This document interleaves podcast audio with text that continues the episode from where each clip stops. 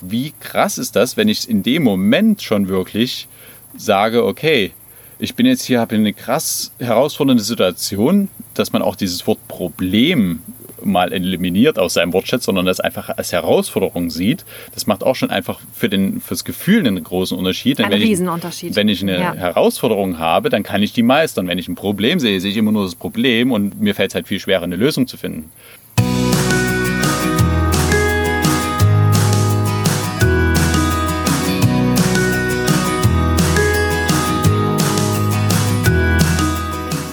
Hallo und herzlich willkommen zu deinem Lieblingspodcast Beautiful Commitment Bewege etwas mit Caro und Steffi. Wenn du auch das Gefühl hast, anders zu sein und jeden Tag gegen den Strom schwimmst, du so gerne die Welt verändern möchtest für mehr Mitgefühl, Achtung, Respekt und Liebe, du weißt aber noch nicht so richtig, wie du das anstellen sollst, dann ist dieser Podcast genau der richtige für dich. Und das hat unser lieber Thomas ganz wunder wunderbar gemacht. Thomas Rolfing ist mal wieder bei uns zu Gast, ganz spontan in unserem Podcast. Das war eigentlich gar nicht so gedacht, aber wir sitzen jetzt hier gerade so nett zusammen und ähm, haben gedacht, wir nehmen euch einfach mal mit. Wir sitzen hier im Garten. Wir haben neben uns eine, ja, so eine Mückenkerze, die flackert hier auch schon ganz fleißig, obwohl sie noch nicht ihren Job so richtig erfüllt. Und wir sitzen hier mit einem Weinchen und im Hintergrund hört ihr ja die ähm, Grillen zirpen. Also es ist wirklich super gemütlich, abgesehen von den Mücken. Und ja, waren ganz angeregt dabei, uns auszutauschen und haben gesagt, so komm, wir legen einfach mal das Podcastgerät auf den Tisch und nehmen euch einfach mal so ein bisschen mit in unsere Gedanken, die wir gerade haben. Und für alle, die Thomas noch nicht kennen, hast du Lust, noch ein, zwei Worte zu dir zu sagen? Du warst ja schon bei uns im Podcast. Genau, im März ist die Podcast-Folge ja online gegangen mit mir. Und ja, ich bin Thomas Rolfing, wohne in der Nähe von Frankfurt am Main, bin Mitte 30 und Filmemacher, würde ich sagen, ist so die Haupttätigkeit. Und wobei es jetzt eigentlich Richtung Unternehmer letzten Endes geht. Also veganer Unternehmer, um die vegane Bewegung voranzubringen. Habe auch eine Ernährungscoach-Ausbildung und bin jetzt halt gerade dabei, meinen ersten Dokumentarfilm, da das Crowdfunding vorzubereiten, was dann im Oktober stattfindet. Ja, das ist super Großartig. spannend. Da Ja. hat sich ja ganz viel getan, ne? Ja. Ja, das ist auch ein Grund, warum wir gesagt haben, wir nehmen jetzt einfach mal unser Gespräch auf. Denn Thomas hatte im März schon so ein bisschen erzählt, was er vorhat, aber da hat sich dann natürlich auch einiges verändert, so wie bei uns allen, ja, in den letzten Monaten. Irgendwie all das gefühlt, was wir geplant haben, was wir nochmal umändern sollten und umstrukturieren mussten. Und deshalb ist es so spannend äh, und wir haben uns eben gerade darüber ausgetauscht und was uns so sehr auch mit Thomas verbindet, ist im Prinzip die Vision und wie wir darüber nachdenken, was wir gerne tun möchten in der Zukunft und wie wir vor allen Dingen das Thema Veganismus eben nach vorne bringen möchten und da auch eigentlich die gleiche Vision haben.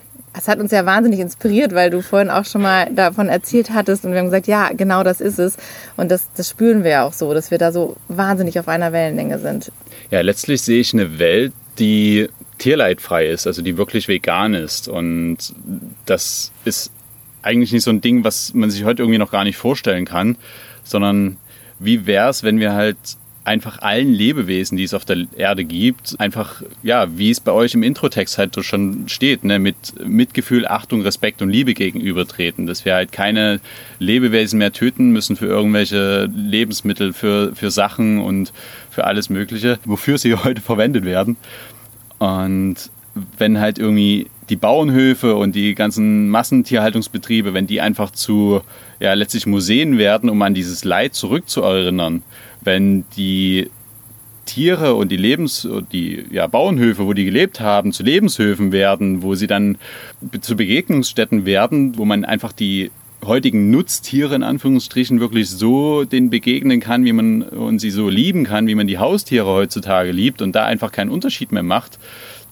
Und wenn man sich dann noch vorstellt, wie viel Landfläche dann frei wird, dann kann halt die Natur wieder, bekommt wieder mehr Raum, der Regenwald kann wieder sprießen und es kann wieder viel mehr Lebensmittel angebaut werden, sodass wir halt auch die 900 Millionen Hungernden auf der Welt, die wir haben, einfach wieder mit Lebensmitteln versorgen können ohne Probleme.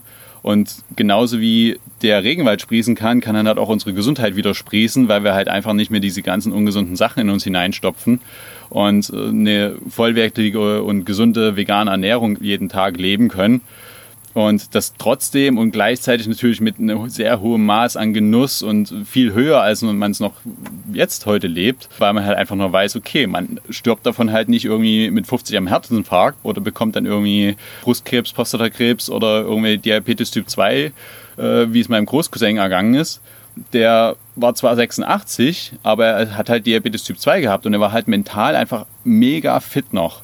Und wenn er nicht dieses Diabetes Typ 2 gehabt hat, die letzten 20 Jahre in seinem Leben, dadurch halt er einfach immer kaum noch laufen konnte und irgendwann halt sein Bein von den Zehenspitzen her abgestorben ist, einfach oh, wow. wirklich. Und er dadurch halt dann einfach äh, wirklich dran gestorben ist an, dem Diabet an den Folgen von Diabetes Typ 2. Mental war der halt so fit, äh, der könnte heute noch leben und würde wahrscheinlich 100 werden.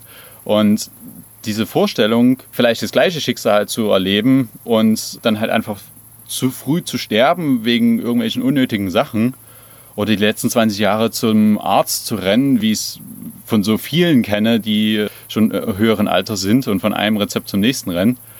Das, das muss halt einfach nicht sein. Und wie schön wäre es, wenn wir halt einfach gesund alt werden können, wirklich. Und mhm. das ist so das Ding, wofür ich letzten Endes jetzt hier antrete und da die so eine Weltveränderungsmaschine, könnte man fast sagen, mir zum Ziel gesetzt habe, um diese Aufklärung, also für mich ist es eine Art wirklich zweite Aufklärung, denn das Wissen muss einfach zu den Menschen gelangen und das muss halt immer wieder zu den Menschen gelangen, damit sie halt irgendwann äh, dahinter kommen und das verstehen und für sich annehmen und das akzeptieren für sich, aber halt auch den großen Vorteil darin sehen, für sich selbst und halt für die Natur und für die Tiere. Und diese Lebensveränderungsmaschine halt in Gang zu bringen, da bin ich, geht's jetzt halt gerade los, kann man sagen. Ja. Mhm. Und das ist halt das Ding, dass ich jetzt halt nicht mehr allein unterwegs bin, sondern mit meinem besten Freund Olli schon seit Mai äh, Seite an Seite die ganze Sache voranbringe. Und wir jetzt halt auch dabei sind, wirklich ein Team aufzubauen. Und das sogar, obwohl wir noch keine einzigen finanziellen Mittel dafür haben. Auch Olli ist noch dabei, genauso wie ich. Also ich kann von dem, was ich momentan irgendwie ein bisschen an Aufträgen mache, gerade mal meine Krankenversicherung bezahlen. Und ansonsten äh, ist es halt alles wirklich noch mit dem Ziel, jetzt Crowdfunding und dann äh, hat man auch ein bisschen was zum Leben und kann halt aber das ganze Ding so ins Rollen bringen, dass man halt auch wirklich direkt ein Team aufbauen kann, mit dem man halt die Sache voranbringt. Und das Crowdfunding, das zielt dann auch darauf ab, letztendlich die komplette Filmproduktion auch genau. zu finanzieren. Also beziehungsweise der Film ist ja schon gedreht. Oh, bei uns ist eine Eule. Oh, oh schön. Wow. Ganz leise. Katze nicht. Ja, Wahnsinn. Okay, also wir sitzen hier wirklich mitten in der Natur. Und es ist gerade eine kleine Eule über uns hinweggeflogen. Also, okay, wo war ich stehen geblieben? Erstmal wieder zurück zum Thema. Ah, das Crowdfunding. Oh Gott, sorry, Leute das Crowdfunding, genau, das ist ja letztendlich das, worauf es abzielt, dass letztendlich das komplette Filmmaterial, was du gesammelt hast, du warst ja letztes Jahr mit Lars in den USA und hast da ja wirklich ganz spannende Sachen gefilmt, dass das wirklich zu einem tollen Aufklärungsdokumentarfilm wird. Und der muss ja natürlich äh, unter die Leute, ne? Ja. Genau, also wir waren, wie du es schon sagtest, in den USA, haben über 20 Interviews mitgebracht mit Ernährungsmedizinern, mit ehemaligen Betroffenen und ehemalig ist wirklich ehemalig, weil die halt einfach ihre Krankheiten mit einer vollwertig pflanzlichen Ernährung geheilt haben. Also Paul hat seinen Herzinfarkt mit drei fast verschlossenen Arterien geheilt. Eine war zu 100% verschlossen. Der Jim hat sein Diabetes Typ 2 und Bluthochdruck geheilt und noch ganz andere krasse Sachen. Dann die Katie hat eine unheilbare genetische Bindegewebsschwäche und hatte übelste Schmerzen beim Laufen. Hat sich schon, wenn sie auf dem Parkplatz war und dann bis zum Supermarkt gehen musste, hat, ist ihr schon super schwer gefallen. Die hat von heute auf morgen umgestellt. Nach 14 Tagen hat sie auf einmal gedacht, da konnte sie komplett am anderen Ende vom Parkplatz das Auto abstellen und hat überhaupt kein Problem zum Supermarkt zu laufen.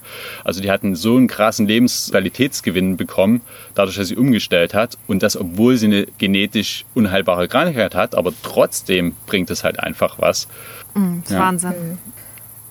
Wir haben es ja gerade schon gesagt, also was du eben sagtest, diese Veränderungsmaschine, die du hast, ist ja dann dein Dokumentarfilm auch, mit dem du das bewegen willst.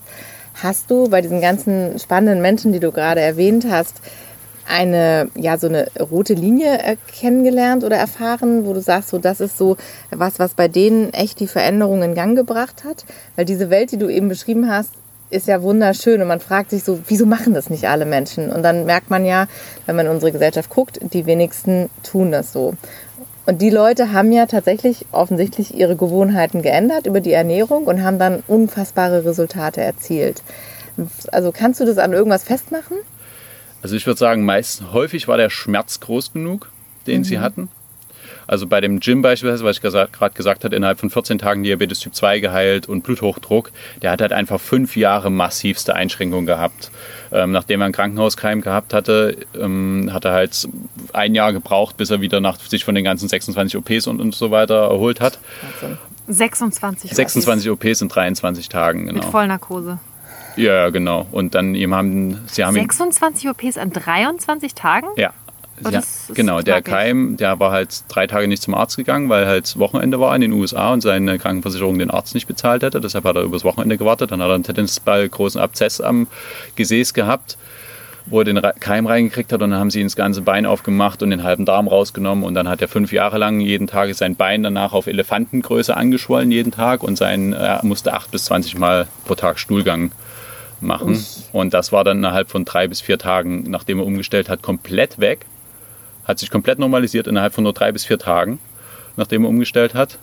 Und sein Diabetes war nach äh, Di- Diabetes Typ 2 war nach Tag 10 weg und der Bluthochdruck war nach Tag 14 weg. Und das alles nur, weil auf YouTube Autoplay angestellt war und er ein Video von Dr. McDougall gesehen hat mit dem Titel Warum die Amerikaner krank sind. Das hat, ist durch Zufall angesprochen, obwohl er sich sowas sonst nie anguckt, durch Zufall in Anführungsstrichen. Guckt sich ja der Durchschnittsdeutsche auch nicht an, ne? Nee, genau. Es, hat durch, äh, es wurde halt abgespielt und dann hat er sich das angehört und es hat auf einmal alles für ihn glasklar Sinn gemacht und er hat einfach so ein Leid gehabt, weil er war auch berufsunfähig und durch, konnte durch seine Arthrose in den Händen halt seine Pinsel nicht mehr halten. Und er war halt ein übelster Künstler, der hat Deckenstuckgemälde und sowas gemalt und konnte das halt alles nicht mehr. Und das war halt wirklich so dieses Ding, der Schmerz war bei vielen wirklich groß, zu groß und dann war es halt einfach für sie, okay, ich mache alles. Oder sie sind halt relativ jung noch gewesen, wie die Katie, die halt Anfang 20 oder Ende, und nee, so war, da war, als wir sie interviewt haben, war sie Anfang 20, aber als sie umgestellt hat, war sie 16 oder sowas. Das waren halt noch relativ jung. Also viele junge Menschen stellen ja auch einfach um, weil sie halt erkennen, okay, es bringt halt so viel für die Tiere, für die eigene Gesundheit und so. Und glaubst du, dass diese Informationen, weil du eben sagtest, er hat dieses Video durch Zufall gesehen, dass diese Informationen auch einfach noch nicht weit genug verbreitet sind? Definitiv. Also als wir vegan geworden sind, also meine Frau Gera und ich vor vier Jahren, war es ja auch so. Ich meine, wir sind durch mehr oder weniger durch so verschiedene Schritte ging es dann immer mehr in die Richtung. Aber eigentlich, ich meine, die Mainstream-Medien kommen langsam dahin, dass sie immer mal ein bisschen wieder darüber berichten, aber es wird halt einfach nicht groß darüber berichtet. Also ich wurde die Tage auch gefragt, ja, was würdest du machen, wenn du jetzt äh, in der Regierung wärst und dann als Veganer und wie würdest du vorgehen? Du kannst ja jetzt auch nicht äh, von heute auf morgen alle Tiere freilassen, so nach dem Motto. Und, aber dann müssten man halt einfach groß angelegte Aufklärungskampagnen starten und rund um die Uhr über alles berichten, was halt da Sache ist. Letzten Endes so eine Art, wie, nach, wie es nach dem Zweiten Weltkrieg war, wo halt einfach erstmal aufgeklärt wurde über das, was da halt passiert ist. Was halt einfach die Leute vielleicht nie wussten. Und das sehe ich halt schon so, dass da halt einfach wirklich also es fehlt einfach noch massiv Aufklärung. Und ich meine, wie viele vegane Filme haben wir in Deutschland, die deutsch produziert sind pro Jahr? Also Marc Pirschel hat dieses Jahr Hofbutenland rausgebracht. Aber ansonsten gibt es da Ist nicht nicht, viel. viel, was Ja, in Deutschland produziert ist. absolut. Und das ist halt auch nochmal, was wir auch machen wollen. Wir waren in den USA, klar, aber es wird ja auch What the Hells und Fox Over Knives, die ganzen Dokumentationen, wäre ja immer so angesehen, okay, das war ja in den USA weit und weg. so und so weit Ja, weg ja. und die Amerikaner mit ihrem McDonalds, die ernähren Die sich eh so ne? schlecht und so. Und aber wirklich diesen, diesen Switch hinzukriegen, was wir machen wollen, ist ja dieses Wissen von da drüben hier nach Deutschland zu holen, in Anführungsstrichen, und dann das auch auch auf Deutschland noch zu beziehen. Also wir wollen in Deutschland halt auch noch ein paar Interviews führen und dann halt wirklich diese Brücke schlagen zur deutschen Ernährung. Ja, es ist ja auch so ein psychologischer Effekt. Ne? Also man neigt ja grundsätzlich sowieso immer dazu, die Verantwortung, die Schuld auf andere zu übertragen. Ich selber bin ja perfekt und alle anderen machen ja irgendwas falsch. Und das ist ja auch wieder so ein Phänomen. Deswegen ist es definitiv noch eine Marktlücke, dass wir einfach mehr deutsche Filme brauchen in dieser Richtung, damit die Menschen einfach begreifen, ach ja, in Deutschland ist es auch so. Und ähm, mir ist noch mal eine Sache eingefallen gerade. Da habe ich nämlich auch noch mal eine Frage zu, wie du das siehst. Ähm, und zwar, ich habe eine ähm, etwas weitere Bekannte und die wollte sich so gerne mal wieder mit mir treffen. Und jetzt ist es ja so, dass wir ja echt gut durchgetaktet sind. Und die sagte dann so, ja, ach und Steffi, dann kommst du vorbei und dann grillen wir schön. Und ähm, dann haben wir eine schöne Zeit und quatschen so ein bisschen. Und dann denke ich dann immer so, hm, naja, okay, ich weiß gar nicht, wann ich das unterbringen soll, weil ich mir halt auch schon vorstellen kann, in welche Richtung das letztendlich geht. Und dann habe ich halt auch nur gesagt, du pass mal auf, wir sind hier vegan unterwegs. Sie wollte sich noch mit einer anderen Freundin mit mir treffen, die ist auch vegan. Und äh, um dann einfach mal wieder so ein bisschen zu quatschen. Und ähm, da habe ich nur gesagt, du lass uns doch mal Folgendes machen, lass uns doch irgendwie zusammen zum Lunchen gehen. Bei uns in der Hut hat ein neuer veganer Asiate aufgemacht, dann können wir den direkt mal supporten und dann können wir doch dorthin gehen. So. Und dann hatte sie mir eine Nachricht geschickt, eine Sprachnachricht per WhatsApp und sagte dann so, ja, Steffi, du, also das ist ja gar nichts für mich, weil, ähm, also weißt du, ich bin halt schon eher so eine Genießerin und das ist mir halt schon wichtig, wenn man essen geht, dass man halt, das muss halt auch alles schmecken und so. und insofern würde ich das halt irgendwie viel schöner finden, wenn wir das dann irgendwie gemütlich bei mir machen, so in die Richtung. Also lange Rede, kurzer Sinn. Ich habe ja dann entsprechend auch geantwortet, habe auch gesagt, Mensch, vielleicht wäre das mal was Neues und glaub mir, äh, es ist nicht langweilig langweilig, weil du wirst dich wundern, auch ich bin eine Genießerin und ich habe noch nie so bunt und abwechslungsreich gegessen, seitdem ich vegan bin. Ja, und äh, ganz ehrlich, sich ein Stück Fleisch auf den Grill zu packen, das hat mit Genießen eigentlich nichts zu tun. Das ist auch keine Kochkunst. Ja, also das ist ähm, nochmal eine ganz andere Sache. Aber das ist halt auch so ein Punkt. Wie siehst du das? Ich meine, es ist ja immer noch äh, dieses, dieses typische Phänomen, vegan schmeckt nicht. Ich habe dann auch wirklich zu ihr gesagt, ich sage, du, vegane Ernährung ist ein bisschen mehr als ein Salatblatt und Tofu, ne? Also, es ist, also insofern, aber das ist einfach immer noch so in diesen Köpfen drin. Meinst du, dass das auch unglaublich wichtig ist, dass, man, dass wir da auch immer noch wieder drüber sprechen? Äh, Caro und ich, wir haben ja auch in der letzten Podcast-Folge drüber gesprochen, du musst das Rad nicht neu erfinden. Und da haben wir auch gesagt, okay, vegane Kochbücher und so. Wenn ich jetzt sagen würde, hey, lass uns ein neues veganes Kochbuch schreiben, dann wäre der erste Gedanke des durchschnittlichen Veganers wahrscheinlich, ja, wir haben doch schon so viele vegane Kochbücher. Glaubst du, wir haben genug vegane Kochbücher? Ja, das ist aber genau das Ding. Also das, dieser Genuss muss halt wirklich, also das muss halt in den Menschen, bei den Menschen ankommen und dafür braucht es halt einfach noch mehr vegane Gastronomie, die einfach wirklich lecker ist und das ist, was halt mehr ist als nur Salat mit Pommes. Wie mhm. es halt, äh, ich meine, wir kennen sie alle als Veganer. Wir gehen, sind irgendwo, wo es ein bisschen ländlicher ist und du gehst da ins Restaurant, was gut bürgerlich ist da kriegst du meistens irgendwelches vor Öl triefendes Grillgemüse und vielleicht ein paar Kartoffeln dazu und dann war's das. Es geht halt einfach besser. Das ist, glaube ich, ein längerer Prozess, wirklich da die Gastronomie hinzu, dass die den Weg dahin wirklich äh, bekommt. Dass es halt wirklich für einfach alle Menschen irgendwo in mehr oder weniger halbwegs Reichweite mhm. ein vernünftiges veganes Gericht äh, gibt, auch in einem Restaurant. Aber mhm. wenn du jetzt zum Beispiel so ein Restaurant hast, ich habe ja jetzt einen konkreten Vorschlag gemacht ja. und die betreffende Person selber ist, kann ja nochmal an der Stelle sagen, auch selber sehr stark übergewichtig, würde ich jetzt auch behaupten und ähm, ist ja auch alles nicht schlimm, aber das ist ja auch, man sagt ja auch, auch entsprechend, auch ernährungsbedingt kann das ja tatsächlich auch das Ganze noch ja, verstärken, sag ich mal. Es ist doch schon krass, dass wenn man aber sagt, so, hey, da gibt es was, probier das doch mal aus und die Leute sagen so, nee, ich will das aber nicht. Weißt du? Ja, das Thema mit der Veränderung ist halt so groß. Ne? Das ist ja das, was wir immer wieder merken, wenn Menschen aus ihrer Komfortzone heraus sollen, dann muss der Schmerz, was du eben sagtest, halt genau. halt extrem groß sein, damit du wirklich etwas veränderst. Ja. Und das ist ja das, was, was für uns ja oft auch so unverständlich ist, weil wenn du diesen Schritt einmal gemacht hast, so wie wir drei ja jetzt ihn alle getan haben, und du nach hinten guckst, dann denkst du dir immer so, wieso wieso stellen die sich alle so an? Das ist doch so geil. Wieso verstehen die das nicht? Und wieso machen die nicht einmal diesen Schritt da raus? Und dann sieht man nämlich, was da noch alles so kommt und wie geil das ist. Aber wenn du da drin sitzt, dann hast du noch nicht diesen Blick dafür. Und das ist auch das, was du eben so ein bisschen sagst mit Unternehmertum. Und ich musste auch gerade dran denken, ich habe das heute wieder gehört, diesen Spruch, das Leben wird nach vorne gelebt, aber du verstehst es eigentlich immer erst, wenn du nach hinten guckst oder ja. irgendwie so in die Richtung. Ja. Und das ist halt genau der Punkt wieder, dass, dass Menschen sich immer wieder nicht trauen, etwas zu verändern, auch wenn sie schon Probleme haben, was du auch gerade sagtest über diese äh, Bekannte da. Aber die Connection hat sie, glaube ich, gar nicht, dass es was damit zu tun hat. Genau, könnte. das ist ja das Problem. Genau, also du musst erstmal, das ist ja ein krass langer Prozess bei Menschen, erstmal zu verstehen, was könnte mir überhaupt helfen. Mhm. Dann brauchst du die Fakten, die Informationen und dann musst du auch wirklich dieses Interesse haben, das umzusetzen. Und so viele Menschen haben dann auch das ganze Wissen, und dann fehlt aber immer noch der Schritt, wo sie es umsetzen. Und das ist so faszinierend. Das sind all diese Schritte, die da so mit reinspielen, die diesen Prozess so hemmen. Ein Fall, den ich in die Richtung kenne, ist auch, da ist eine Frau, die hat stark Übergewicht und hat massivst Probleme immer wieder mit Entzündungen im Bein. Der habe ich das Video fertig geschnitten, schon vorab alles von dem Gym in den USA, was ich gerade erzählt habe, der so dieses Elefantenbein immer gekriegt hat und der dann umgestellt hat. Habe ich fertig geschnitten, ich habe dir den Link geschickt und sie hat sich monatelang nicht angeguckt und dann hat sie irgendwie einmal draufgeklickt und dann hat sie irgendwie sich fünf Minuten angeguckt. Das siehst du ja alles bei YouTube in den Analytics, wie viel sich angeguckt wurde. Das steht davor, dass ihr Bein amputiert wird, weil sie Entzündungen hat Ja. da drin. krass. Und da Ja. war es halt so, ja, der nächste. Krankenhausbesuch äh, kann es halt sein, dass das Bein weg muss. Mhm. Und sie guckt sich dieses Video nicht an, wo man sich halt dann wirklich fragt, okay, wo ist das Problem? Wie groß muss der Schmerz noch werden? Ja, wie groß muss der Das, Schmerz ist, das sein? sind wie diese, die Raucher, wo du ja schon siehst, die sitzen vorm Krankenhaus, haben schon beide Beine amputiert und sitzen da noch und rauchen noch mal eine. Und das war so spannend. Nia Bernard hat beispielsweise gesagt, dass es sich vom Rauchen, das Rauchen abzugewöhnen, war für ihn schwerer, als auf vegan umzustellen. Okay. Hm. Ja. Und was ich noch sagen wollte, zu diesen, okay, dieses Leben im, im Rückblick dann zu betrachten, das ist halt wirklich immer so die Sache, wie sehe ich äh, Ereignisse in meinem Leben?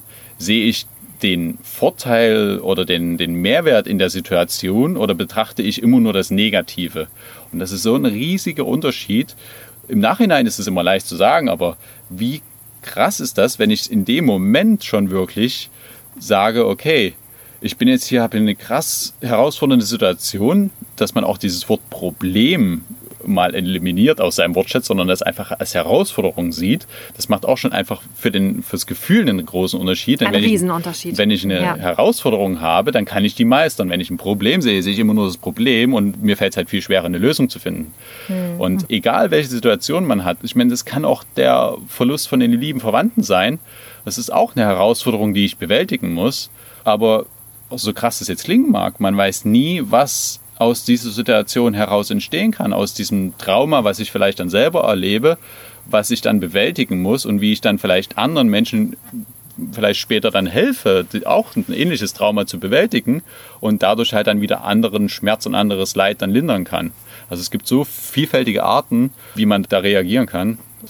Ja, ganz grundsätzlich auch die Denkweise über solche Probleme oder Herausforderungen, ne? dass man halt sagt, okay, da kommt jetzt gerade ein Hindernis in meinem Leben, aber ich habe die Möglichkeit, das zu überwinden. Und ich glaube, wie du schon gesagt hast, wenn man anders darüber nachdenkt, dann ist es ja auch jedes Mal die Chance, daran zu wachsen. Du hast ja jeden Tag so kleine Dinger, wo du denkst, oh, das muss ich machen oder da ist etwas Größeres oder hier habe ich eine Baustelle oder so. Da kommt ja immer wieder was Neues in dein Leben reingespült. Und mittlerweile ist es wirklich so, das gelingt mir auch nicht immer, aber manchmal dauert es ein bisschen und dann denke ich wieder, ah ja, stimmt ja, so funktioniert es, dass man wirklich sagt, oh, da kommt jetzt gerade wieder was, oh, interessant, ich habe jetzt wieder die Chance, was lernen zu dürfen oder ich kann jetzt wieder wachsen. Und dann auch wirklich dankbar zu sein für das, was einem da ins Leben gespült wird, dass man nämlich jetzt daran wachsen kann, dass man den nächsten Schritt gehen kann, dass man nach vorne gehen kann, dass man über sich hinaus wachsen kann. Und das ist ja etwas, was, was ein unglaublich schönes Geschenk einfach sein kann. Und dann begegnest du ja solchen Herausforderungen auch wirklich Freude und teilweise auch ja so ein bisschen mit Neugier, so dieses, oh, interessant, was hat mir das Universum denn da jetzt schon wieder irgendwie eingebrockt? Was, was soll ich jetzt lernen? Was ist meine Aufgabe jetzt? Und dann ähm, entwaffnest du dieses ganze Negative da ja auch total und kannst ihm wirklich mit Freude begegnen. Ne? Und das ist natürlich etwas, was ja schwierig natürlich ist, in die Köpfe von, von Menschen reinzukriegen, die halt selber auch sehr stark in dieser Opferrolle sind, die dann halt zum Beispiel sagen, okay, ich bin kurz davor, dass mir zwei Beine amputiert, wenn ich rauche jetzt doch nochmal eine, weil das Leben hat es ja so schwer mit mir gemeint, ich bin ja ein Opfer und ich kann ja nichts dagegen tun. Also diese Verantwortung komplett abgeben. Und das so in die Köpfe der Menschen zu kriegen. Also wie kriegen wir die Verantwortung letztendlich in diese Menschen rein? Und dann halt auch diese, diese Hoffnung letztendlich, hey, ich bin selber die Gestalterin meines Lebens, ich kann selber etwas verändern, ich, ich kann selber die Richtung vorgeben und nicht, ich bin reaktiv und, und, und bin Opfer der Umstände. Ne? Ja, ist so witzig, weil äh, wir haben uns ja tatsächlich schon häufig auch wie so ein Spiel daraus gemacht. Ja. So, dass wir immer sagen, so, wenn irgendeine Situation kommt, so, was will uns das Universum jetzt damit wieder beibringen?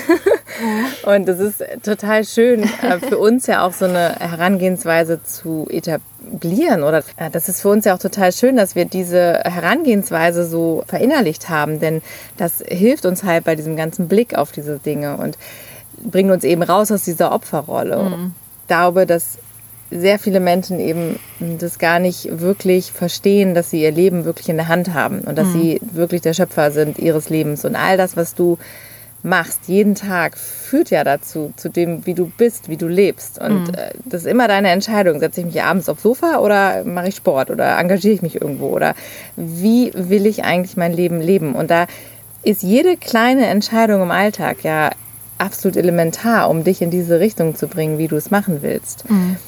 Und für dich jetzt auch da draußen, also für uns ist natürlich auch andauernd das Thema, wie können wir Menschen verändern, wie können wir sie aus dieser passiven Haltung rausbringen, wie machen wir das? Und ich glaube, es hilft auch, wenn man sich so ein Stück auch davon verabschiedet und sagt, ich muss jetzt jeden einzelnen Menschen unbedingt mitnehmen und davon überzeugen. Mhm. Und es ist, glaube ich, auch sehr hilfreich und heilsam für einen selber, wenn man irgendwann mal sagt, so, okay, pass auf, es gibt gewisse Menschen, die hängen da so drin fest, ja. auch wenn ich mir das super krass wünsche, dass sie diese Veränderung sehen, aber ich muss das loslassen, sozusagen, und ich kann das nicht auf jeden Menschen aufzwängen. Und das macht einen riesen Unterschied auch für, für die eigene Motivation, wie ich finde. Ich weiß nicht, wie ihr das seht, aber dieses Gefühl zu haben, okay, ich muss und ich, ich kann nicht und ich muss auch nicht jeden einzelnen Menschen mitnehmen. Und dabei hilft für mich dann auch immer wieder dieser Gedanke an dieses Positive, was du eben so schön beschrieben hast. Ich fand das so toll, diese Vision, so dieses, ich sehe eine Welt, in der wir alle so und so leben, in der es uns allen gut geht und der wir gesund sind und dass man damit auch wirklich die Menschen anspricht, die ganz klar auch diesen, diese Absicht haben und diesen Willen haben und auch für sich selber erfahren wollen, dass es da noch eine, eine andere Welt gibt, die wir einfach alle kreieren können. Ja, und vor allen Dingen können wir diese Welt halt, wenn wir jetzt alle vorangehen und Vorreiter sind und nicht nur hinterher trotten, halt wirklich aktiv mitgestalten, so wie wir es halt, wie wir uns eine Welt wünschen, wirklich. Mhm. Und wenn wir jetzt anfangen, dann schaffen wir das halt nicht irgendwie erst in 50 bis 70 Jahren, sondern mhm. vielleicht schon in 20 bis 30 Jahren. Und wenn wir uns dann nochmal äh, überlegen, was ich vor uns beschrieben habe, ne, wie viele Menschen zu früh sterben, wie viele Tiere jeden Tag sterben und was dann einfach 50 Jahre Unterschied an Leid weniger ausmachen, ist es einfach mal ein riesiger Unterschied. Und das ist halt einfach unsere Aufgabe in meinen Augen, unsere aller Aufgabe, schon heute dafür zu sorgen, ja, das Leben von morgen schon heute zu leben und von morgen schon heute so zu gestalten, wie wir es halt einfach haben wollen. Ja. Ja, und was du sagst, wir haben ja auch, auch keine Zeit mehr. Also abgesehen von dem Leid, was Menschen und Tiere haben, der Planet wird uns in kürzester Zeit auch irgendwann mal sagen, so geht's halt nicht weiter. Wir beuten den komplett aus.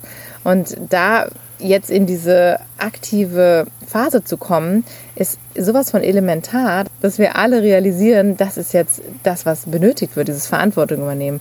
Und das ist ja auch das, worüber Steffi und ich immer wieder sprechen und auch teilweise dann ja diese Dringlichkeit sehen. Und dann wird man natürlich auch manchmal wütend oder ist verzweifelt, weil man denkt, so Mensch, es kann doch nicht sein, dass, dass es Menschen gibt, die immer noch nichts tun. Aber das ist auch eine der wichtigsten Erkenntnisse, dass wir realisieren, dass es halt nie alle Menschen sein werden, die diese Veränderung herbeiführen, sondern es gibt immer ein paar wenige, die diese Veränderung vorantreiben werden. Und das ist so wichtig. Und deshalb brauchen wir alle Leute da draußen, die das schon erkannt haben und die Bock haben, was zu verändern, dass sie was machen. Und wie mit deinem Film, das ist so cool, weil es gibt nicht genügend Filme darüber. Es gibt noch nicht genügend Menschen, die das erkannt haben. Es gibt nicht genügend Seminare zu dem Thema. Und wir sehen das ja auch immer, wir, wir, wir können gar nicht genug machen. Wir haben es ja in der letzten Folge auch gerade äh, nochmal gesagt, du musst das Rad nicht neu erfinden. Denn wenn du eine Idee hast, mach es einfach. Wir brauchen jeden Einzelnen da draußen, der seine Vision lebt, der diese Einzigartigkeit lebt und der wirklich den Unterschied macht und so andere Menschen inspiriert, weil wir können es nicht in die Leute reinprügeln. Was mich nochmal interessieren würde jetzt zu deinem Business. Du bietest ja, mal abgesehen jetzt von dem Film, der dann ja fertiggestellt wird, ja auch nach wie vor die Coachings an. Also es wird ja noch ein Gruppencoaching geben, hattest du ja vorhin erzählt. Mit wem arbeitest du da ganz konkret zusammen? Weil das ist ja genau wieder der Punkt. Also nehmen wir jetzt mal diese eine Bekannte, die bräuchte das vielleicht, aber die würde ja gar nicht kommen wollen. Mit wem, mit wem würdest du da zusammenarbeiten? Oder wenn jetzt zum Beispiel auch jemand, der jetzt gerade zuhört, sagt, oh, ich würde es auch gerne machen, aber ich habe halt auch diesen, diesen Frust immer wieder, dass ich versuche, Leute mitzunehmen, die das aber nicht wollen und das frustriert mich total, weil ich weiß, dass genau die das erst recht brauchen. Also welchen Ratschlag würdest du jetzt als Unternehmer den Leuten geben, mit wem sie zusammenarbeiten sollen, dass sie sowohl Ergebnisse erzielen, als auch ein vernünftiges Einkommen produzieren dadurch, weil wir müssen von irgendwas leben, damit wir wirklich in Vollzeit das umsetzen können, diese Vision. Und dass ich aber auch als Unternehmer auch äh, mit Leichtigkeit meinen Job verrichte, weil wir machen das ja nicht nur irgendwie, um die Welt zu verbessern, sondern wir wollen ja auch unser eigenes Leben verbessern. Also es ist ja einfach so, dass wir selber auch, auch das Recht haben, ein glückliches Leben zu führen. Wir haben ein Recht auf Leichtigkeit in unserem Leben. Wie würdest du das jetzt, also wie, wie würdest du vorgehen oder welchen Tipp könntest du jetzt vielleicht den Zuhörern und Zuhörern geben, vorzugehen, wenn sie selber irgendwas gründen wollen, an wen sollen sie sich wenden, wie sollen sie selektieren, sag ich mal, also dass die ganze Nummer einfach erfolgreich wird. Ja, da kann ich euch vielleicht in das, so ein paar Einblicke geben in das Business Coaching, was ich äh, gerade mache beim Robert Gladitz, das Business Lift-Off Training. Und da ist es wirklich, das war wirklich so eine neue Erkenntnis für mich, dass ich halt mit Lieblingskunden zusammenarbeite. Mhm. Da, also das ist wirklich das Stichwort, dass ich mit Menschen zusammenarbeite, mit denen ich wirklich Spaß habe, die wirklich das wollen, dass ich halt, dann, dann ist man auch nicht in diesem, ich verkaufe jetzt hier irgendwas Modus, sondern dann ist es halt eher unterlassene Hilfeleistung, wenn ich es halt denen nicht anbiete. Weil es ja ihnen einfach offensichtlich hilft und sie es auch wollen. Und dann ist es nur noch ein, ich muss die Information, dass es das gibt, den irgendwie auf dem Präsentierteller hinhalten und dann der, der passt, der greift halt dann zu. Und das ist halt dann wieder das Bild dann am Ende auch mit den tiefhängenden Äpfeln, wenn man es jetzt aufs Vegane sieht. Also bei mir beispielsweise, ich werde mich dann auf die konzentrieren, die halt offen sind für das Thema, umstellen wollen, es aber aus welchen Gründen auch immer nicht von alleine hinkriegen. Und die nehme ich dann letzten Endes an die Hand und führe sie dann halt ins vegane Leben hinein. Das, mhm. ist, das ist das Ziel von den Seminaren, was wir dann im Januar anbieten werden. Und das kann ich auch allen anderen nur raten, dass sie wirklich gucken, okay, wer ist mein Lieblingskunde? Also will ich mich auf Frauen spezialisieren? Will ich mich auf äh, Frauen über 50 mit einer bestimmten Krankheit spezialisieren, die, die bestimmte Probleme haben? Mit wem will ich wirklich zusammenarbeiten? Wer, auf wen habe ich Lust überhaupt? Wenn ich wirklich Lust auf die Menschen habe, dann wird zum einen die Qualität meines Angebots entsprechend gut sein, weil ich halt einfach Spaß habe und dann gehe ich halt auch mal die extra Meile und mache auch mal eine halbe Stunde länger Coaching, weil ich einfach merke, okay, die braucht es jetzt halt einfach einfach. Und dann, äh, dann macht es halt Freude und dann denkst du halt nicht mehr irgendwie, okay, ich, eigentlich müsste ich jetzt nochmal 50 Euro mehr nehmen, sondern dann machst du es halt einfach und ja, Lieblingskunden. Überleg dir, mit wem du zusammenarbeiten willst. Ja, auf jeden Fall. Also ein spannendes Thema, was du jetzt immer angesprochen hast, war auch das Thema Verkaufen und dieses, ich müsste eigentlich 50 Euro mehr nehmen, mache ich aber nicht. Das ist ja auch immer so ein Punkt, ne? weil viele haben ja wirklich gute Dienstleistungen, tolle Dinge und trauen sich auch gerade in der Tierrechtsszene immer kein Geld dafür zu nehmen. Wieso ist das so? Also wieso ist es so, dass in der Tierrechtsszene immer alles umsonst sein muss? Müssen wir wirklich so dankbar sein, dass uns irgendjemand unseren veganen Kram abnimmt, dass wir das nicht verkaufen dürfen? Das ist grundsätzlich ein Problem, dass Menschen Angst davor haben, Geld für etwas Gutes, Hochwertiges zu nehmen. Ja, das mit dem Preisthema ist echt immer und ein Verkaufsthema ist wirklich so ein ja, herausforderndes, ich sag mal, ich nenne es mal wirklich jetzt in die, in die Wörter, die wir jetzt wirklich schon hatten, ein herausforderndes Thema. Challenge. Eine Challenge. ja, wirklich. Also ich auch. Ich hatte auch das, das Thema, ne? Und ja, wie, wie, wie hochpreisig oder wie teuer, nicht hochpreisig, sondern wie teuer kann ich das jetzt machen, damit ich überhaupt noch was davon habe am Ende zum Leben, mhm. aber dass es sich möglichst viele leisten können. Das ist immer eine Herausforderung. Gleichzeitig müssen wir natürlich gucken, okay, was habe ich denn selber alles an Kosten? Jetzt allein für, für den Film, was habe ich denn da an Kosten? Oder wenn ich irgendwie Krankenversicherung miete und alles Mögliche, wir müssen ja auch von irgendwas leben.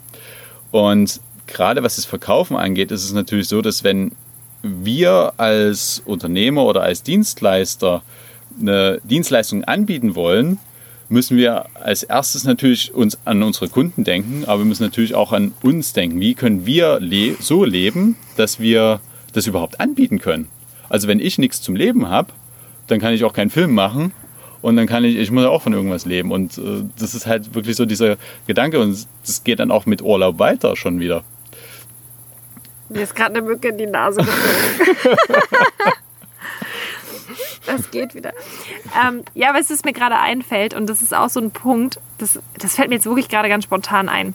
Also wir Veganerinnen und Veganer sind ja immer sehr bemüht, immer alles Bio zu kaufen. Wir achten auf wenig Plastik und so. Also jedenfalls so mein Dunstkreis, so, ne, Caro, du siehst es genauso.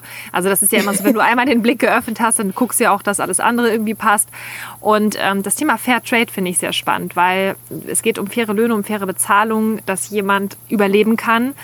Und auch innerhalb der veganen Szene in Deutschland muss man halt auch ganz klar darüber sprechen, ist es Fair Trade, wenn ich eine, eine sehr, sehr hochwertige Dienstleistung, die wirklich lebensverändernd ist, zu Dumpingpreisen verschleudere und dann ja auch im Zweifelsfall noch der Spruch greift und den kennen wir auch alle, was nichts kostet, ist nichts wert.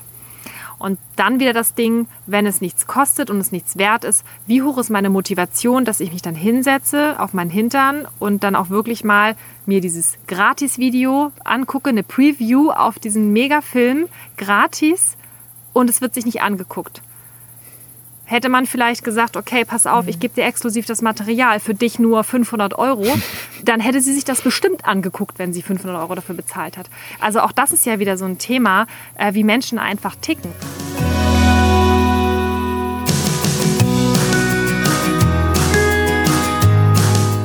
Und an dieser Stelle machen wir jetzt einen kleinen Break in unserem Mitternachtsgespräch mit Thomas Rolfing hier im Garten. Und wenn du auch wissen willst, was noch so passiert, welche Tiere wir noch hier sehen und worüber wir uns noch austauschen, dann lad dir auf jeden Fall schon mal die zweite Folge runter. Und wenn du dich hier und da schon mal ein bisschen getriggert gefühlt hast und gesagt hast, so, mm, also das Thema Verkaufen oder das ein oder andere, das habe ich auch noch nicht so ganz verinnerlicht, dann handelt es sich höchstwahrscheinlich um einen Glaubenssatz. Und wenn du deinen Glaubenssätzen mal ein bisschen auf die Spur kommen möchtest und das ein oder andere einfach mal ein bisschen abschütteln möchtest, was dich hier blockiert am Vorankommen und bei deinem Einsatz für die Tiere, dann lad dir super gerne kostenfrei die Beautiful Commitment Homework runter. Den Link dazu findest du auf unserer Website www.beautifulcommitment.de unter dem Reiterchen für mich findest du die Homework. Einfach registrieren. Wir freuen uns, wenn du dabei bist.